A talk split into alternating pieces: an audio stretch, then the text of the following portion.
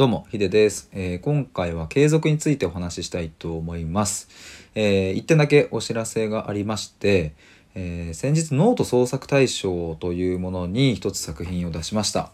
えーそれは、えータイトルがですね「母と過ごした1年と309日」というもので、まあ、これは母が末期がんになってから、まあ、亡くなるまでの話をですね、えースタイフの収録で10本にまとめたものです。これを記事に全部貼っつけてそれを一つの作品として出しました。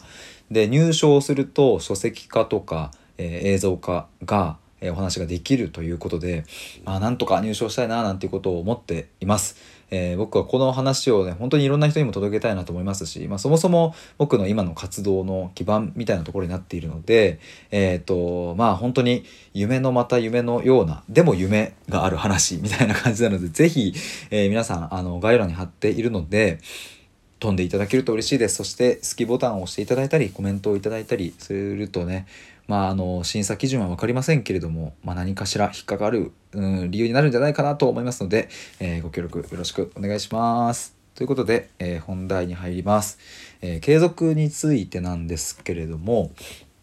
えー、と僕はですねノートそれこそノートを2021年の1月に始めて元旦から、えーもう本当に今日まで毎日更新してきました。今日で411日目になります。でえっ、とスタイフで言うと、まあ、ちょくちょく、うん、更新してない日はありますけども、まあ、ほぼ毎日えっ、と去年の6月の終わりかなぐらいから、えー始めて約半年ぐらい継続してきました。まあなのでそろそろ継続という話題で まあ話してもいいかなというふうに思ったんですけれどもなんか、えー、と僕はでも本当に今まで振り返るとこう毎日継続するなんていうことはねマジでできなかったんですよ。もう本当にできなかった、えー、と例えばうん野球を僕やってたんですけども、まあ、素振りあるじゃないですか。あれをねこう毎日やるわけですよ。でもねやっぱ今日はいっかなってなる日もあったしランニングするのも今日はいっか疲れたしみたいな。でも僕はやっぱり、うん、甲子園に行きたいとか思うしね、えー中学生の時なんてねプロ野球選手になりたいとかも言ってたのでねあの時は。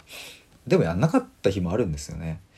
でまあ振り返ってみればそんな感じで僕は365日継続できた経験なんていうのは本当に一つもなくてまああるとすれば歯磨きとか 飯食うみたいな。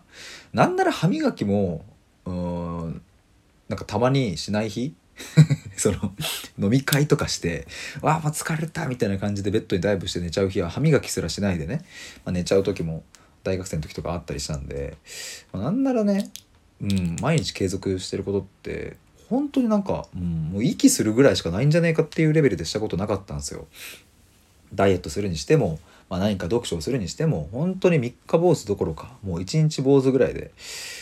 でもなんかあれ気づいたらノート400日以上経ってんのかみたいな感じで、まあ、いわゆる継続をできていたんですけれどもうん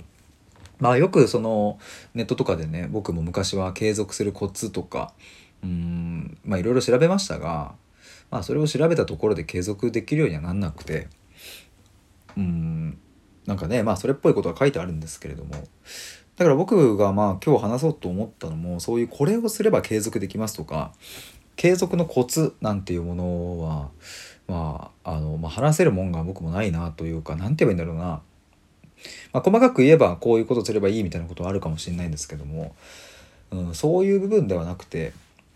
もうちょっと根本というかのところで一番お伝えしたいなと思ったのはですねえっ、と継続っていうもの自体をもう一度自分で問い直してみるみたいなところがすごく重要かなというふうに思いまして、まあ、今日は一番そこがお伝えしたいなと思ったポイントで例えばこう継続という言葉を聞くとなんだかね僕はこう毎日やるとかいうようなイメージがあるんですよ。うん、まあウォーキングとかさダイエットとかもさ毎日やるみたいなでもそれができなくて苦しいみたいなところがあると思うんですけども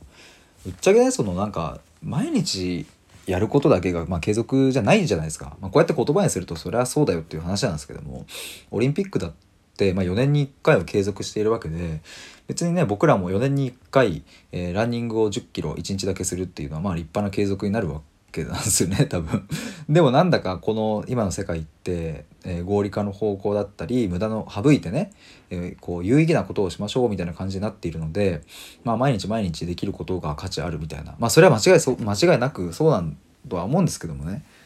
まあ、そればっかりにこう目を取られずにえもう一度その継続とは何かっていうところを問い直すっていうことを